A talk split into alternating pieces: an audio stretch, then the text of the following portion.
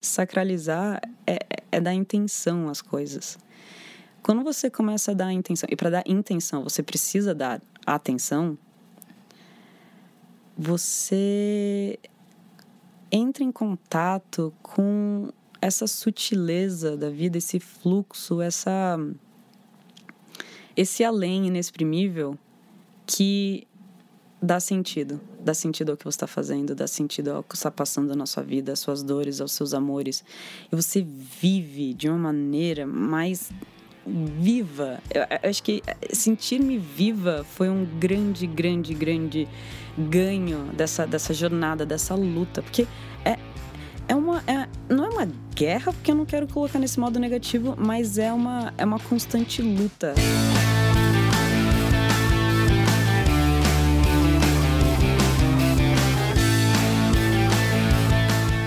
ao Retrato, que é o podcast de gente falando com gente sobre coisas de gente, do Projeto Draft. Eu sou a Rafaela Carvalho, eu sou editora de conteúdo do Draft, e hoje quem está à minha frente é a Ana Carolina Marques, que foi minha caloura na faculdade de jornalismo, mas que tomou um rumo na vida que a gente não se viu. Acho que a gente não se vê tem no mínimo seis anos que a gente estava conversando e o caminho, os caminhos da vida nos trouxeram para a gente se reencontrar aqui de novo. Então, bem-vinda! Muito obrigada, Rafa. É um prazer estar aqui. É muito bom que você esteja aqui. Antes da gente começar a gravar, eu estava conversando com a Ana e eu, como toda jornalista, eu pergunto, né? Como que eu te acredito? Como que eu posso te acreditar? E aí ela falou que a última vez que ela fez isso, ela mandou um áudio de cinco minutos para alguém, falando: Você tem um tempo? É meio complexo. Uh, então eu queria que você dissesse a sua própria maneira, talvez em menos de cinco minutos, como que eu posso te acreditar? Eu gosto de dizer que eu trabalho com três linhas, que também são três paixões, que são natureza, educação e tecnologia. Trabalho com as palavras e com a terra. Olha que maravilha. Nossa, trabalho com as palavras. Que forte falar isso, Gostou, meu Deus. Né? Acho que é um bom marketing. Excelente. E a Ana está aqui para conversar com a gente hoje sobre como a vida dela tomou um rumo muito único de uns anos para cá. Hoje ela mora em uma fazenda em Igaratá, no interior de São Paulo, mas é uma história muito mais complexa do que isso, né? É, a sua história começa quando você começou a fazer um TCC em 2012, depois de passar por algumas experiências em que você ficou sem internet por um tempo e você decidiu fazer isso de forma mais dramática numa fazenda sozinha e construir um livro a partir daí, né? Eu queria que você me falasse hoje é, dessa jornada como um todo e queria que a gente começasse por aí, porque hoje a sua vida é totalmente diferente do que a de da pessoa padrão que se forma em jornalismo em São Paulo, né? Então vamos começar sobre, falando do seu TCC. Me fala um pouco mais disso. Muito bem. Eu tive o privilégio de fazer um curso no exterior, em que um professor teve uma ideia muito doida de juntar um bando de alunos e passar um mês sem internet, o dia todo lendo e discutindo sobre internet. E aquilo mudou completamente a minha vida. É, como a gente conversou naquele dia, pirou meu cabeção, porque me mostrou que educação pode ser uma coisa muito mais incrível e muito mais transformadora e com muito mais tesão mesmo do que eu achava que era. E o tema tecnologia também me conquistou totalmente, porque, como jornalista, trabalhamos com isso. Como cidadãos, vivemos imersos em um ar midiático que a cada dia se transforma loucamente. Então eu queria parar para entender aquilo. E eu entendi que para parar para entender aquilo, eu tinha que literalmente parar para entender aquilo. Parar significava me dar um tempo, me colocar em um outro contexto é, na cidade eu constatei que não ia conseguir me concentrar, então eu falei, ah, minha família tem uma roça, roça mesmo, roça de que tem galinha caga no quintal, roça mesmo. e eu fui e falei, ah, vou, vou ficar lá um, um, um, tempo. Eu tinha uma pilha de livros resultante desses outros cursos que eu fiz, os intercâmbios também que eu fiz, também tive o privilégio de fazer. E eu queria criar uma narrativa a partir de tudo aquilo, porque não estava muito claro para mim é, como, como que a internet se manifestava na minha vida, na vida de todo mundo. Foi isso que te motivou mais, assim, de falar, meu, esse mundo tá gerando de um jeito que eu não compreendo muito bem. E a ideia de entender quem eu sou longe da coisa que todo mundo tem em comum, né, que é a internet, me cativa. Foi mais ou menos isso? Sim, é... eu sabia que alguma coisa estava acontecendo com a gente, alguma coisa preocupante, mas eu não conseguia entender o que, que era. Era, era muito complexo. E eu tive a chance de, de conseguir parar pensando nisso. Pausa e reflexão. Foi como, como começou tudo isso. Nossa, que demais. E aí você, é, você começou, você se mudou durante três meses, né, para é, saiu do barulho da cidade e na verdade é engraçado que a primeira impressão que a gente tem quando quando a gente se vê, né, saindo de uma cidade grande e aí indo para um lugar mais tranquilo, é que, nossa, finalmente eu vou achar uma paz e tal. E na verdade você descobre que o barulho também tá principalmente dentro de você, né? Como que foi essa mudança para você e perceber que você levou consigo todo o barulho da cidade? Isso me lembra uma, uma entrevista que eu fiz com um cara incrível, o Olinto, que deu a volta ao mundo de bicicleta. E ele falou que você acha que prepara uns 30 quilos, coloca na bicicleta e sai na volta ao mundo. Não, você carrega consigo a bagagem de toda a sua vida nas suas costas. Meu Deus, eu não tenho a menor ideia de qual é o peso da bagagem da minha vida. qual que era o peso da bagagem da sua vida quando você chegou nessa primeira experiência extrema? Bom, estavam os passarinhos cantando, o sol lá, ambiente perfeito. Eu pegava o livro para ler, um segundo depois eu olhava para cima e começava devagar sobre tudo que estava acontecendo na minha vida, sobre amores e desamores, sobre coisas que eu não tinha digerido, é, frustrações, felicidades, vontades. Eu estava em todos os lugares, no passado, no futuro, menos naquele momento lendo o livro. E eu comecei a achar que eu estava doida, porque além disso, eu estava dormindo o dia todo. Eu dormia 10 horas da noite, mais uma soneca tarde. Falei, meu Deus do céu, o que está acontecendo aqui? Eu tô vim aqui para escrever um livro. E eu demorei duas semanas para me climatizar, para despressurizar da, de toda uma vida urbana internética cheia de estímulos. Uhum. O, o, corpo, quando percebeu que teve a chance de parar e descansar, ele fez exatamente isso. E um dos livros que eu li é de um escritor europeu que nos anos 50 fez isso. E aconteceu a mesma coisa com ele. Eu falei, nossa, tá, então eu não estou louca. É, e a gente acha talvez que a internet é o grande estímulo, mas isso já vem também. Existiam outros estímulos e pressões lá atrás e isso só veio se agravando, né?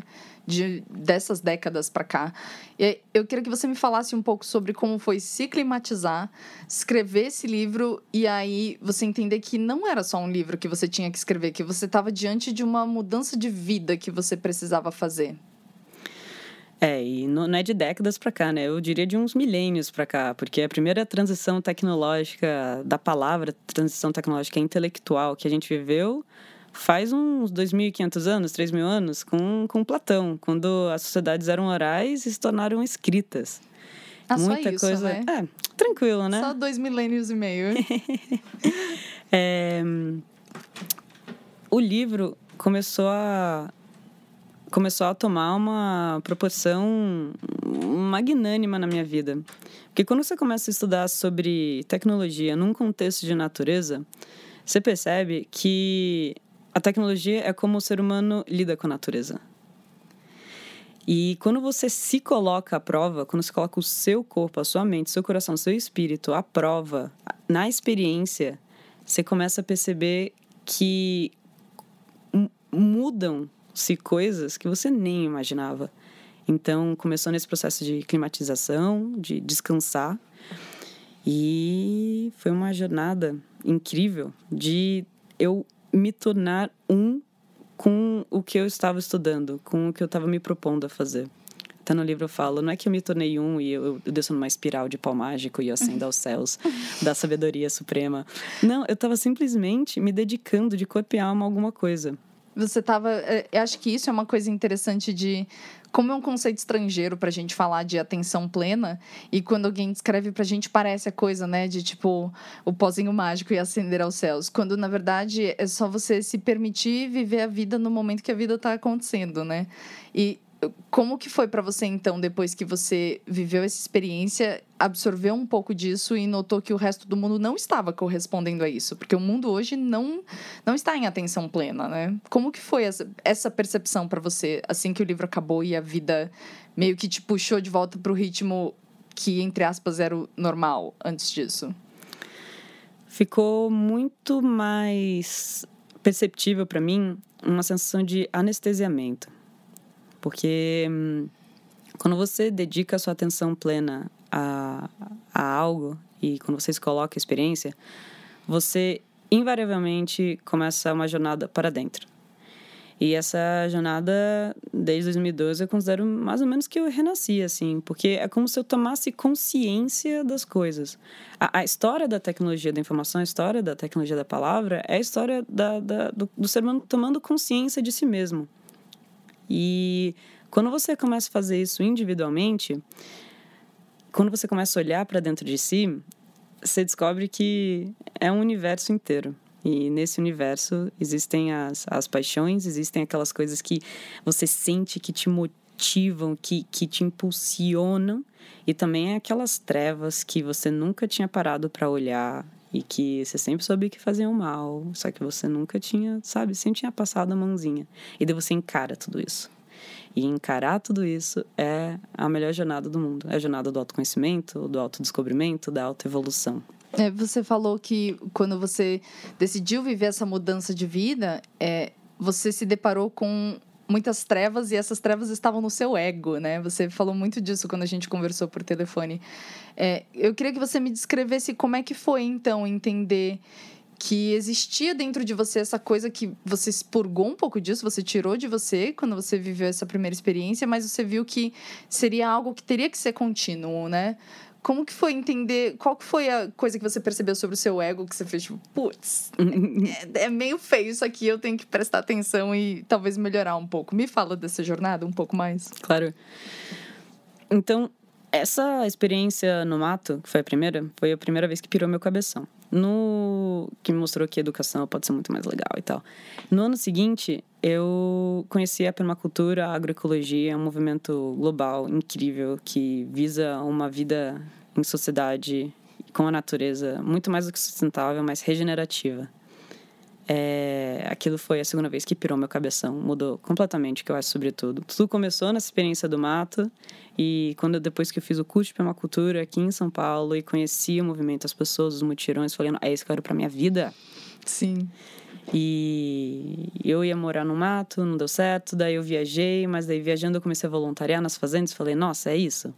E viver dessa maneira é, mostra que às vezes você é bem egoísta quando você vai compartilhar uma cozinha com os outros voluntários, quando você está na natureza e vê uma árvore que o ser humano castigou tanto em volta e a árvore dá frutos e fala: Nossa, quem sou eu? eu? Sou tão pequenininha frente a toda essa abundância, toda essa generosidade.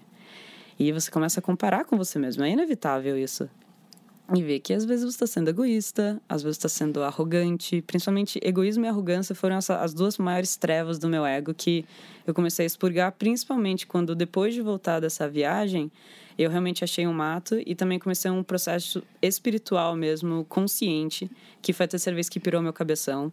E aí foi. Aí, aí decolou mesmo. Daí a nave partiu. Eu queria que você me falasse um pouco mais sobre essas três etapas que você viveu, né? As três coisas que você falou que piraram o seu cabeção. É, a primeira delas, que foi essa viagem que você fez para a Hungria, né? Que você é, teve essa esse grupo de pessoas com quem você, você conversou sobre conectividade estando desconectada. O segundo momento em que você passou a voluntariar nessas fazendas e você teve muito contato com essa questão do seu próprio ego e da sua própria arrogância. E também a terceira, a terceira etapa dessa pira, né, que você começou a entender um pouco mais da atenção plena e da meditação e de como que como que essa coisa realmente vira uma jornada de cura, né? Tudo que você passou a fazer, você disse que você passou a fazer com uma intenção de cura. Então, como é que foi é, especialmente esse segundo momento de perceber o próprio ego, de perceber a própria arrogância e chegar no terceiro momento de falar, eu preciso me curar disso? A gente estava conversando sobre fractal, né, antes do, de começar a conversa, e todo esse estudo tem me mostrado que o que acontece com a humanidade também acontece dentro de mim. E se agora há pouco eu falei que a história da tecnologia da informação é o ser humano tomando consciência de si mesmo, o mesmo aconteceu comigo.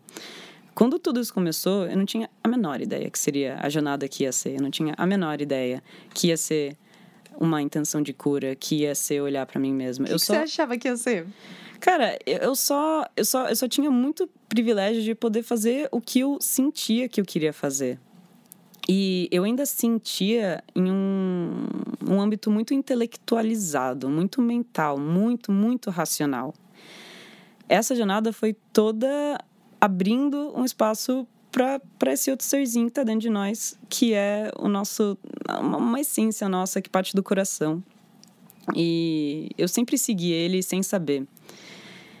É, estar na natureza e trabalhar na natureza com a intenção de regenerar tudo que foi feito de mal e nesse processo, tudo que você vê dentro de você que também precisa melhorar, ela é, é, é inexprimível, de certa maneira. No, no, no, dos, no dos cursos que eu fiz, um professor, ele estava contando, ele era budista, ele estava contando sobre um retiro que ele fez. E daí ele falou que uma vez ele fez um retiro de silêncio e tal. Daí eu falei, nossa, você pode falar mais sobre isso? Daí ele virou para mim e falou, não. não tenho o que falar, não tenho o que falar. A meditação é isso, você não é que você não pense em nada, né? Você só está presente. Então, essa jornada foi uma jornada de presença, de cura. E você falou agora há pouco, uma jornada quase de cura, não é quase, é completamente de cura, completamente. Porque fractalmente, se você entende que tudo está contido em todo, eu também a, a luz que existe, que é e eu estou falando num quesito espiritualizado não necessariamente religioso, mas entender que algo corre sobre nós, alguma energia, e cada pessoa tem a sua visão sobre isso, mas alguma cor, coisa corre entre nós, nem que seja energia elétrica, eletromagnética, que vem do buraco negro, de uhum. não sei onde até aqui. Quando você começa a, a perceber essa coisa e conseguir entrar nesse fluxo, é, as coisas são energia. A gente, nós somos moléculas que não param de, de mexer. A física quântica tá aí para mostrar como essas coisas se conectam. Leia um Capra, não sei. é uma coisa que você falou que me fez pensar muito nisso, que eu fiquei tipo, uau, wow, eu nunca tinha prestado atenção de como a copa de uma árvore se parece com os brônquios do meu pulmão, né? Como, tipo, a forma como o sangue circula no meu pulmão se parece com uma copa de uma árvore. E é uma coisa que fica tão óbvia depois que você presta atenção nela. E eu quase me senti boba, assim, de nunca ter prestado atenção de verdade, né? De, dessa coisa de tudo estar contido em tudo. E, e aí, por isso mesmo, eu queria saber de você quais que foram os momentos em que você teve percepções sobre a sua própria vida internamente, quando você estava ganhando esses entendimentos e essas noções. O que, que você aprendeu sobre você que você não achou que aconteceria exatamente? Uau, eu acho que o principal que aprendi que foi bastante esse ano, porque esse ano que eu me mudei de fato para uma fazenda, é, sozinha também.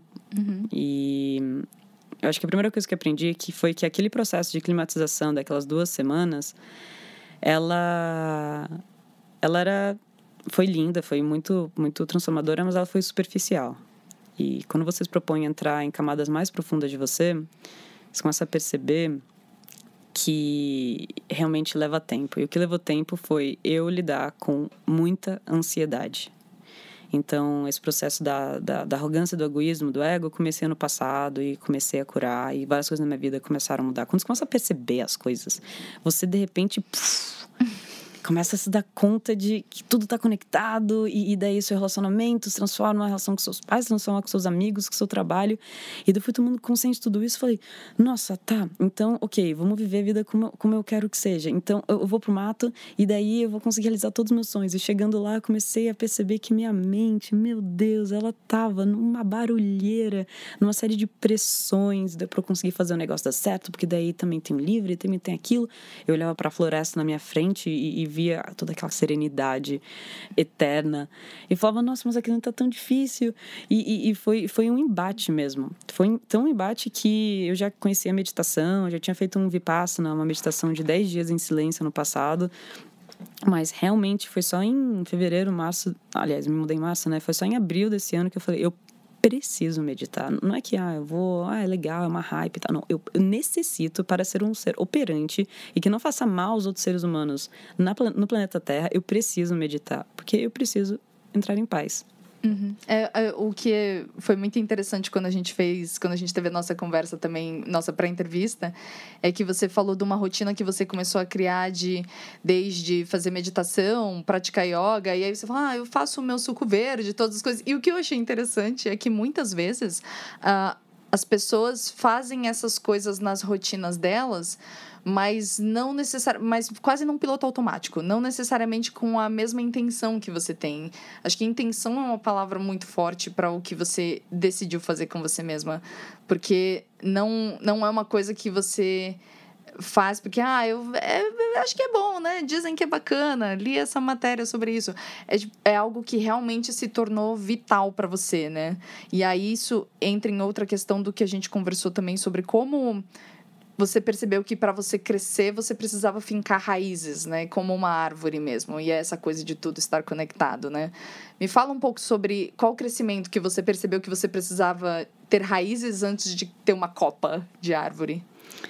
As raízes, nossa, é, o solo em que você planta qualquer árvore é a primeira coisa que você precisa cuidar antes de cuidar da planta. Ana Maria Primavera, expoente da agroecologia no Brasil, já dizia isso. Solo sadio, planta sadia, ser humano sadio. e quando você começa a cuidar desses solos, começa a ver, nossa, do que mesmo que eu estou me alimentando, né? E não só comida, né? Você mencionou suco verde. Não só comida, mas pensamentos, emoções, pessoas, hábitos. Do que você está se alimentando? Como você está digerindo isso? Porque uma coisa é você enfiar alguma coisa goela abaixo. Outra coisa é como você digere. E outra coisa completamente diferente é como você absorve essa comida. São coisas completamente diferentes. E depois, você está conseguindo excretar, soltar aquilo que não pertence mais a você? Então, percebe como, no simples funcionamento de uma planta, você observa todo o funcionamento de como você também opera. Fisicamente, é, emocionalmente, mentalmente, espiritualmente. É, quando eu comecei a olhar para essa ansiedade, para essa frustração, para essa culpa, muita, muita autoculpa, é, eu comecei a ver que lá no fundo faltava uma faltava curar uma, um lance de, de autocompaixão mesmo, de, de amor, de acolhimento comigo mesma. A nossa, a gente estava conversando até antes de começar, a nossa sociedade capitalística é muito cruel, muito cruel, porque ela coloca uma série de pressões e, e responsabilidades e, e uh, tudo em cima dos nossos ombros, vários o sistema inteiro em cima da gente e a gente acha que a gente tem que engolir tudo isso. Uhum. Engole é, e quando a gente não engole, digerir. a gente não se sente bom o suficiente, né? Alguma coisa tá errada com a gente numa sociedade em que as pessoas estão sofrendo com burnout cada vez mais, a gente tende a achar ainda que a culpa é nossa de alguma maneira, né? Mas perceba que é uma coisa completamente de fora para dentro. Você, você traz tudo que não pertence a você e tampa aquilo que você precisa ouvir sobre você mesmo. Uhum. E é assim que acontece também com a nossa atenção. Se você traz tudo de fora e, e, e, e entope, entope, literalmente, não sei se é literalmente, mas você entope a, a, a sua capacidade de percepção das coisas, você também não vai, não vai conseguir digerir nada daquilo e não vai conseguir olhar para o que você realmente está sentindo. É muito sutil o que acontece dentro da gente. É muito. E você falou de intenção, né? Um, eu tenho um grande amigo, Salve Iaco, que fala que sacralizar é, é dar intenção às coisas. Quando você começa a dar intenção, e para dar intenção você precisa dar atenção, você entra em contato com essa sutileza da vida, esse fluxo, essa esse além inexprimível que dá sentido, dá sentido ao que você está fazendo, dá sentido ao que está passando na sua vida, às suas dores, aos seus amores, e você vive de uma maneira mais viva. Eu, acho que sentir-me viva foi um grande, grande, grande ganho dessa, dessa jornada, dessa luta. Porque é, é uma. É, não é uma guerra, porque eu não quero colocar nesse modo negativo, mas é uma, é uma constante luta da, do, do autoconhecimento, da autoevolução. Você se imune de ferramentas, você combate essa, essas trevas que são, que são você mesmo, que não, não é o inimigo, porque é você mesmo, você tem que ter amor com isso mesmo. Mas é, é, é como subir uma montanha. Você é, é, é, um esforço. Só uhum. que cada vez que você sobe, mais você, você vê mais alto. E vendo mais alto, você ao mesmo tempo também se aproxima de tudo. Além disso, Ana, eu queria que você me falasse também um pouco mais sobre como que foi. Enfim, você se mudou para Igaratá, você viveu uma, uma mudança dramática interna também, mas o mundo, esse mundo capitalista pesado não te acompanhou, né? As pessoas continuam, a maioria das pessoas da sua vida continua vivendo aqui em São Paulo, na capital, continua vivendo da mesma maneira da qual você se descolou. Então eu queria que você me falasse um pouco de como que é a reação das pessoas à sua volta quando você passou por essas mudanças e você está em outro lugar. Fiquei muito feliz uns meses depois de ter me mudado, é, contando para uma amiga sobre essa questão das frustrações e como eu estava impressionando para fazer tudo no sítio, mas eu não conseguia porque eu estava sozinha. E, daí... e uma amiga falou: Nossa, Ana, que lindo isso. E sabe que eu tenho sentido você mais calma.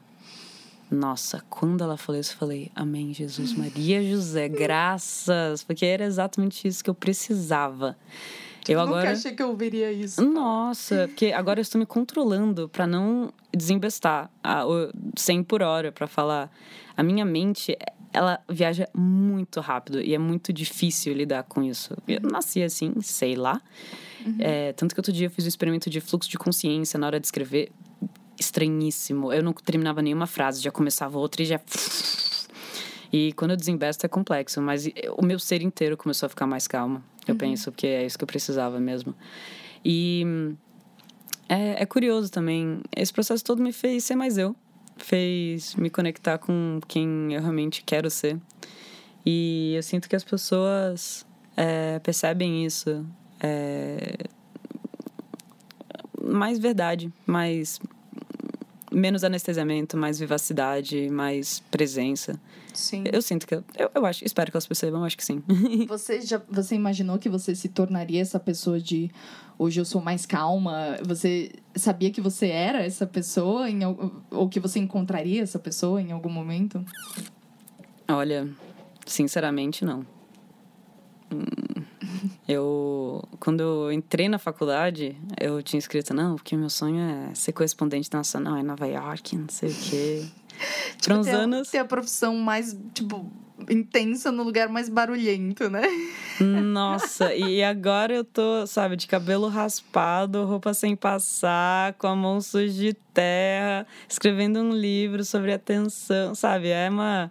É, eu olho pra vida e a única coisa que eu consigo fazer é dar risada, porque ela, ela, ela, é, ela é muito. E, e agora há pouco eu até falei, né, que eu precisava ficar em paz, e eu vou até me corrigir, porque é, eu, não, eu não quero ficar em paz, eu quero ficar plena. A uhum. plenitude, é, ela tem uma diferença importante em relação à paz, porque eu quero ainda sentir a tristeza quando é para sentir tristeza. Eu quero sentir o estresse, eu quero sentir a ansiedade, que às vezes ela surge de novo ainda. Ela surge no, eu sinto, é, desde o Vipassana, essa meditação de 10 dias em silêncio, eu comecei a sentir as coisas dentro do meu peito. Foi é muito louco isso. Uhum. Quando você começa a sair do racional, permitir a sua, a sua vida ser menos mental, é, você começa a sentir as coisas visceralmente eu quero continuar sentindo tudo isso, as dores. Eu não quero ficar sempre de boa uhum. na paz. Eu não acredito nas coisas assim. Mas a plenitude, ela traz uma capacidade, que nem a atenção, de você ir para onde quer que seja e conseguir voltar para o seu centramento. Uhum. E esse centramento, que é o, é o solo que você cultiva, é aquilo que você precisa cuidar. Porque o resto pode até acontecer, mas você tem essa. Esse, e é um porto seguro, mas não seguro de zona de conforto, mas seguro de. Beleza, vamos lá. Eu tô é. pronta para o que quer que, que vai acontecer. E é, e é uma coisa muito de se a minha cara quebrar de alguma maneira, eu sei o caminho de volta, porque eu sei que é sempre o caminho da, de ter mais atenção, né? De estar, tá, tipo, olhar para o mundo sem o filtro do que eu quero, do que eu preciso, é só de abraçar as coisas como ela vem e entender que o controle não existe, né? Que é a grande coisa, é, acho que é uma grande coisa que você enfrentou e que eu e os ouvintes do retrato já sabem sobre mim também, que é uma grande é um, um aprendizado difícil de você entender que o mundo está alinhado de uma maneira que não vai ser sempre do seu jeito, mas vai acontecer de uma maneira que vai te fazer crescer, né? Me fala sobre o que, que você ouviu dentro do seu peito que, tipo, te fez crescer. Uau. É... O nosso peito é uma fonte de sabedoria profunda. É, conecta a gente com a humanidade nos outros, nas outras. Conecta a gente com a consciência suprema que existe em cada em cada árvore, em cada pássaro, em cada nuvem. E a gente precisa ter muito cuidado com o controle, com o nosso ego, com a nossa mente. Desde o pensando em tecnologia, né? Desde a vez que. Desde a vez. é, mas desde que a gente começou a nomear as coisas, a gente acha que consegue controlar. Porque imagina, você consegue nomear o inominável, você consegue nomear aquilo que não existe. Tá tudo passando pela minha palavra e tá tudo no meu cérebro falando, não, beleza, então é isso. Então eu tô. Se eu consigo nomear, se eu consigo trazer isso para, sabe? E quando você começa a falar de coisas que não dá para nomear, quando você começa a falar de coisas como o acaso, o imprevisível, o, o, o que foge de você e da sua mão, putz. daí você fala, eita, e foi isso bastante, muito mesmo, que eu vivi no Vipassana, nessa meditação de 10 dias em silêncio. É uma hum, experiência que eu digo, qualquer pessoa com mente deveria fazer praticar meditação. E Vipassana é quando você fala, ok, agora eu vou realmente entrar nessa. Por enquanto na minha vida, né? Espero que até o fim da minha vida eu passe por muitas outras experiências meditativas que me façam sair do meu eixo. Porque o que eu vivi lá, pensa, você passa 11 horas por dia meditando, em silêncio, sem falar com pessoas você começa a ouvir a sua mente e fala: Meu Deus do céu. E daí o que começou a acontecer comigo foi que eu comecei a sentir muita raiva. De você? Raiva de tudo. Raiva de como estavam acontecendo as coisas. Não, porque aqui eu não, tô, não, não sinto amor. E, e, daí essa pessoa fica me enchendo o saco. E não sei o quê. E eu comecei a sentir raiva, raiva, raiva, raiva, raiva. E eu falei, cara, o que, que tá acontecendo? Até que teve um dia que eu explodi. Explodi em silêncio, né? Eu explodi. não sei como isso é possível, meu Deus. Fica paradinho um pouco, começa a ouvir essa mente e já já você começa a ouvir mais ou menos como seria explodir em silêncio. E aí eu olhei para o céu, olhei para as nuvens e falei, cara, foi isso que eu vim aprender. Porque o que Buda falava é que tudo, tudo é impermanente. Anitya em sânscrito. E quando você realmente entende que tudo é impermanente, você fala, ah, é isso, eu, eu, vou soltar. Não adianta eu me apegar às coisas, não adianta nem desejar, nem odiar. Porque a gente tem essa questão do apego que é no negativo, né? Mas não, é apegar aquela coisa gostosa que você quer mais, ou aquela coisa ruim que, que você não quer. Não adianta se apegar.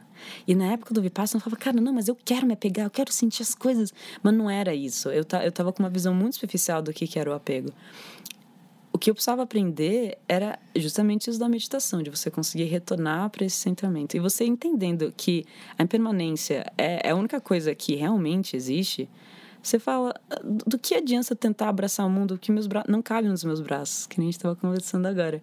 Quando, quando eu só abraço abertamente, e, e, confia, e confia profundamente. Existe tanta bondade no mundo, existe tanta, tanta coisa linda no mundo, e nada disso é, é uma visão poliana de que a desigualdade social e a pobreza e a crueldade existem e estão aí, e eu falo de um lugar muito privilegiado, não, não é ignorando nada disso. É, é, o que, é, é o que nos conecta a uma esperança de que é, o sol vai nascer amanhã e a gente vai continuar lutando, tentando fazer um mundo melhor. Uhum. Mas você só consegue fazer isso quando você aceita. E aceitar, aceitar de verdade, é aceitar o universo que existe na outra pessoa, é aceitar o mistério, aceitar tudo que não dá para controlar, tudo que a gente acha que dá, principalmente pelas tecnologias. As tecnologias amam prometer que a gente controla as coisas uhum. e a gente não controla. É, a gente se sente muito dono de si, né? Toda vez que a gente ganha uma nova tecnologia para usar. E na verdade é, é uma ilusão, né? Porque é realmente isso. É, a, tecnologia é, é a prova da impermanência, né? Porque ela vai continuar girando e se tornando obsoleta e a gente vai ter que continuar acompanhando e, é isso, é impermanente. É, hoje, uh, a sua vida mudou dramaticamente. Você morando nessa fazenda, você está querendo tanto desenvolver cursos para falar com as pessoas sobre atenção plena e você também quer receber as pessoas nessa fazenda para que elas vivenciem um pouco da, da experiência que você está vivendo é, de, de forma alocada lá, né? Eu queria que você me falasse um pouco sobre como que é ser uma pessoa que divide isso e como que uma pessoa, por exemplo, que está ouvindo isso agora e está em São Paulo e ela fala, nossa, eu queria me desconectar de tudo. e porque muitas vezes é essa visão que a gente tem, né? De que ir para a roça é se desconectar e encontrar paz. Eu queria que você me falasse desses cursos que você está começando a tentar desenvolver sobre atenção plena e como que essa ideia de que se desconectar para ir, para a roça para se desconectar é uma mentira, assim, e como que a gente na verdade consegue trazer essa atenção plena para um mundo que também é caótico, que nem o centro de São Paulo onde a gente está agora. Tem um conto escrito nos anos 90. O escritor fala que uma família se desconectou e foi viver na roça e fala sobre tudo como vive feliz e tal. E ele vira para essa família e fala: Mas de onde você tirou o seu machado? Pacotário? De onde você tirou o projetor para fazer essa apresentação? De onde você tirou o livro? Você não se desconecta das tecnologias. Você. Mas pode fazer é olhar e alongar o cordão umbilical que você tem com elas.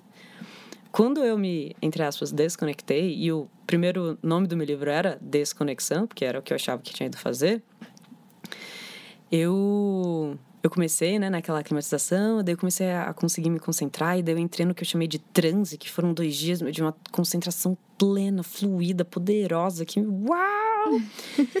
daí eu fui lá, aprendi yoga, meditação, e quando eu voltei, eu, eu comecei a estudar, estudar, e eu entrei numa crise. Foi um dia caótico, porque eu percebi que eu não sabia de nada, eu tentava colocar tudo em um mapa, nada dava certo. Eu falei, meu Deus do céu, do que que eu vim me desconectar? Se eu, a, a, a primeira das nossas tecnologias da palavra já é um abismo colossal entre nós e as palavras, e o que a gente acha que elas significam e o que a gente acha que faz com elas. Eu falei, cara, não. Uou. A desconexão está profunda.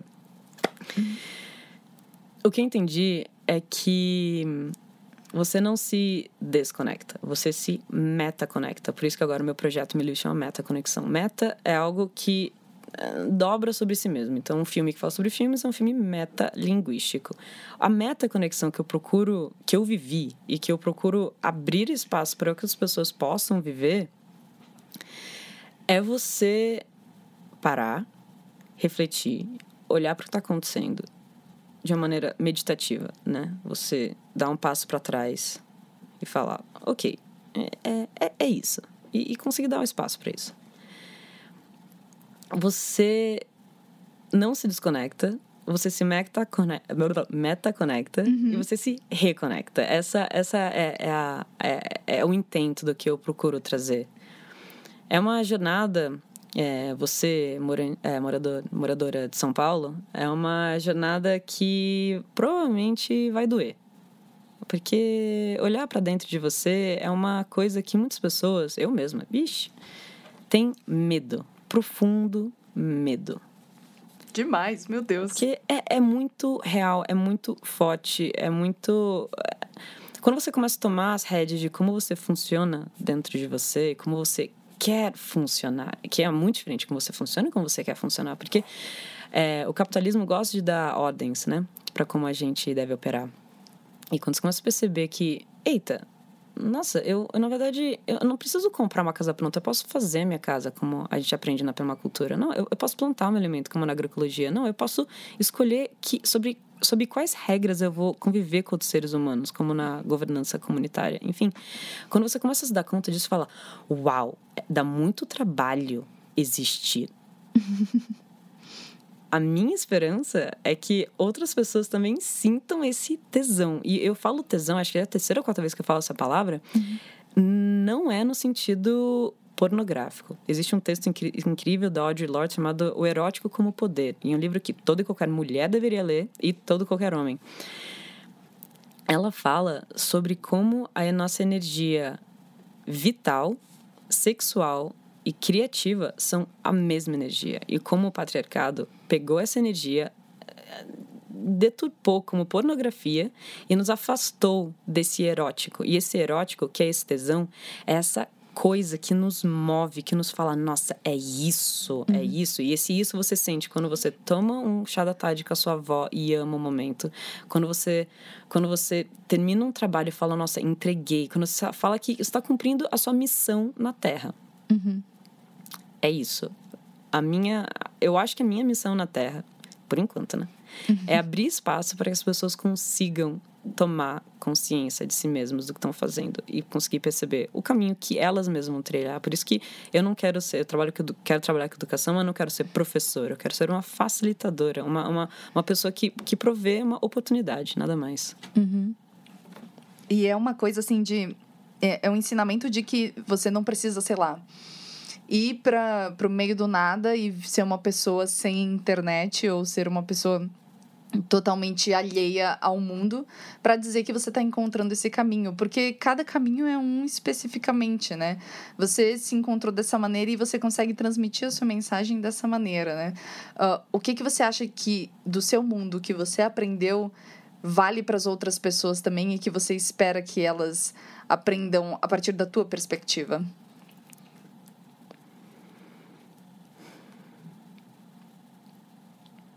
Gente vai ter que editar esse tempo aí, porque tá. Não precisa editar, gente. Esse silêncio é muito significativo. porque acho que é, é muito interessante de pensar como. É, é, a tua história me faz pensar sobre como eu quero existir né, no mundo e qual que, qual que é então o meu papel para ter esse, esse tesão na vida, né? E e acho que é uma resposta que cada um de nós traz à própria maneira também qual que é a sua resposta que você espera que mostre para as outras pessoas? Como que elas podem encontrar um caminho para elas que elas possam dizer a mesma coisa? Olha, se existe uma maestra no mundo, essa maestra é a natureza. E toda vez que eu estou em dúvida, como eu estou agora, eu uhum. falo, a resposta está nela. É natureza, tanto árvore, cachoeira, montanha, natureza urbana, natureza dentro da gente, é algo maior que te faça puf, perceber como a gente é pequenininho e dentro dessa nossa pequenez como a gente é infinito. Tem um livro incrível também, Ilha, do Huxley, famoso pelo Admirável Mundo Novo. Tem um momento que é numa ilha utópica e tal, e tem um momento que eles estão na frente de um quadro, assim, e ele fala, nossa, mas por que vocês têm esse quadro? Esse quadro é de uma paisagem enorme, enorme, enorme, enorme. E ele fala, para lembrar do nosso tamanho. Capaz até que eu esteja parafraseando errado ali, porque faz alguns anos que eu li, mas é isso que ficou comigo, para lembrar do nosso tamanho, para lembrar da nossa existência, para lembrar da nossa presença, para tomar uhum. consciência. E essa vontade, eu acho que a palavra é vontade, que se, se, que, se alguém, espero, consiga de alguma maneira se inspirar no que eu fiz, que é tão minúsculo, tão minúsculo, mas para mim foi tão enorme, é entender que todo mundo, todo mundo mesmo consegue fazer isso, que nem a meditação. A meditação é algo que é, é, tão acessível, é tão acessível. É literalmente sentar, fechar os olhos. E na verdade nem precisa fechar os olhos, tem vários tipos é, de meditação. É estar, né? É estar. E se tem uma coisa que todo mundo pode fazer é estar. Só que isso exige vontade, exige consciência, exige tempo, exige espaço. E aí, na cidade, no capitalismo, começam as coisas ficam bastante complicadas, né? Uhum. É uma questão de privilégio. Meu Deus, quando você começa a pensar sobre automatização das coisas, internet das coisas e, e, e inteligência artificial, eu estava lendo outro dia um, um, artigo que falava: nossa, é, daqui a pouco vai ser a questão de classe, de elite, você poder é, ter um serviço e ligar para o seu atendimento e ser respondido por um ser humano. Eu falo, meu Deus do céu, como, como como o ser humano olha para essa natureza que existe, uhum. tão, tão abundante, e, e, começa a criar escassez nisso escassez de sentimento, escassez de materiais, escassez de pessoas, escassez de amor. Fala, caramba! E, e, e eu tava pegando uma anotação de um. Tem um evento incrível em São Paulo sobre tecnologia chamado Crypto Rave, que é, nossa, se, se no meu livro eu falo sobre tudo o que acontece de ruim com a natureza, no Crypto Rave é um lugar que você fala, nossa, é isso aí, a galera ativista, pá. Eu tô pegando uma anotação espaço, eu nem anotei quem falou isso, mas a pessoa tá falando, como é que na natureza tudo é finito, mas é abundante? Na natureza nada se cria, tudo se transforma, né? A gente está num, num, num, globo viajando pelos cosmos e não, não vem mais energia, é, vem a energia do sol, né? Amém. Mas não é que surgem mais coisas, a gente trabalha com. Mas, mas então tudo é meio finito e no, nosso petróleo, enfim, tem toda coisa de que o petróleo vai terminar, ele não é que vai terminar, ele, é a gente está consumindo mais rápido do que ele consegue é, se regenerar como é que tudo finito ainda assim é abundante? E, e, o ser humano, ele, ele pega essa abundância e transforma em escassez. E daí falava assim: é que na natureza é finito, mas flui. É a fluidez que traz abundância, não é quantidade. Uhum. Não é me informando de todas as notícias do mundo e fazendo tudo que tem que fazer e abrindo todas as empresas e trabalhando 25 mil horas por dia que eu vou ser abundante. Não, é fluindo que você é abundante. Mas para fluir você precisa parar, observar, aceitar, se entregar. Nossa, você se adiantou na minha próxima pergunta, que é um mundo abundante para você é um mundo abundante de quê? Uau, nossa, abundante de amor acima de tudo. E amor, a gente precisa muito ressignificar o amor. Muito, muito, muito. Porque você pensa, o amor é uma coisa piegas, né? Daquelas, daqueles, daquelas imagenzinhas de, de WhatsApp, bom dia, com amor, não sei o que lá. ou, ou, o amor é aquilo que você é, cristaliza numa relação é, contratual com alguém, né?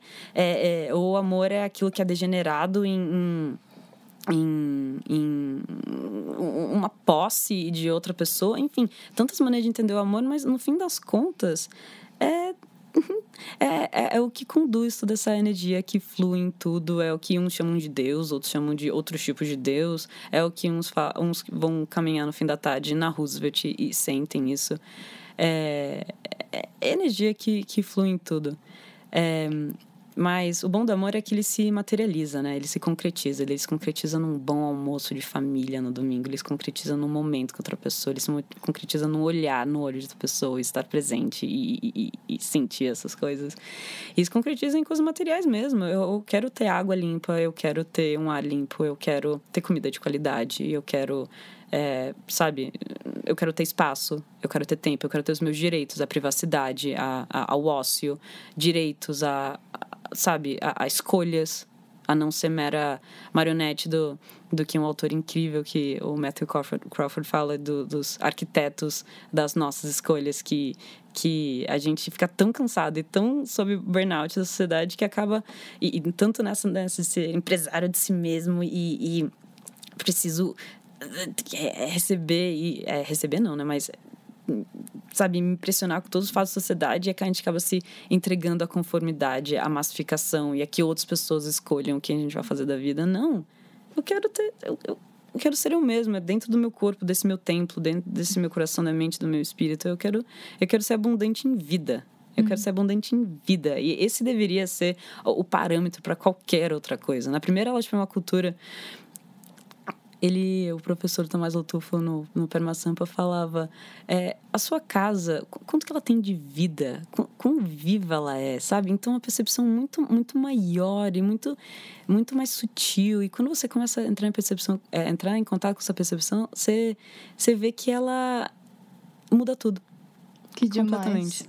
É, Ana, eu queria que você me falasse um pouco sobre para a gente ir finalizando, até sobre amor próprio, porque você falou sobre amor agora e uma coisa que a gente conversou por telefone, né, é que você disse que a tua jornada de amor próprio foi e é muito complexa, né, que é algo difícil e mais complicado do que a gente pinta hoje na sociedade como um todo, né. Eu queria que você me descrevesse como que foi e como que está sendo essa caminhada para você, para que você consiga enxergar que isso é algo que está germinando e florescendo em você e que você consegue carregar essa coisa, essa luz que você diz que você carrega em você, né? Como que o amor próprio entra nisso e como é que tá a tua caminhada rumo a ele, se ele é um destino também, não sei.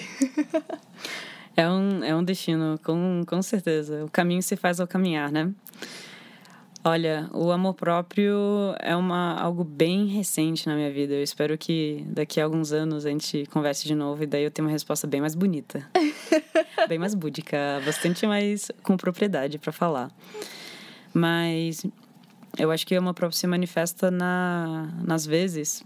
E a primeira vez que eu fiz isso conscientemente foi na, na experiência do meu TCC, né? De, de morar no mato. Quando eu virei para o céu e falei: gratidão por estar viva Gratidão por me permitir isso. Gratidão por. por. Estar. Por estar. E. É, é curioso, tem um estudo que, que versa sobre como as nossas emoções carregam consigo uma mudança de frequência nas nossas moléculas mesmo. Tanto que as frequências mais baixas são culpa, raiva, essas coisas. E as mais altas são amor, iluminação, gratidão. Quando você começa a sentir grato estar tá fazendo o que você quer fazer. E, e tá fazendo o que você vai fazer não é ficar de boa sempre. É, aquilo de acordar às 5 e meia da manhã e, e, e, fazer, às vezes, talvez eu tenha que mudar para São Paulo no que vem, talvez, para conseguir realizar essa missão que eu estou buscando. É, ou, ou, enfim, tudo que vai acontecer na minha vida não é ficar de boa, é você fazer o que você sente que tem que fazer, essa, essa, esse autoconhecimento próprio que te leva a isso. E envolve disciplina. Envolve uma disciplina que também está sendo muito ressignificada por mim e conversando com outras pessoas que eu conheço. É uma disciplina de liberdade. É, é uma liberdade você escolher fazer que você quer fazer porque você sente que é isso. E quando você começa a entrar nesse, nesse acordo com você mesmo, nossa, aí, aí, aí, aí o amor próprio floresce. Nossa, isso é. Você quase citou Renato Russo, né? Disciplina e liberdade. Aninha, queria agradecer muito a sua presença aqui no Retrato para dividir um pouquinho dessa, dessa jornada comigo. Eu tenho certeza de que eu quero continuar falando com você para aprender mais com você, porque eu sinto que a gente só riscou a superfície aqui, a pontinha do iceberg. E eu quero agradecer muito por você dividir com tanta generosidade um pouco dos seus aprendizados nessa jornada que parece estar muito no início e que vai se estender, espero que para o resto da vida, né? Então, muito obrigada pela sua presença. Muito obrigada a você, Rafa, a todas as pessoas que estão nos ouvindo. De alguma maneira conseguir colocar o meu contato, sim, por internet, que se alguém quiser conversar comigo, tomar um café, visitar o sítio, estou completamente aberta. Ah, a gente vai deixar o contato da Ana no post desse episódio, então. E por enquanto a gente fica por aqui, então, no Retrato, que é o um podcast de gente falando com gente sobre coisas de gente. Até a próxima. Tchau, tchau.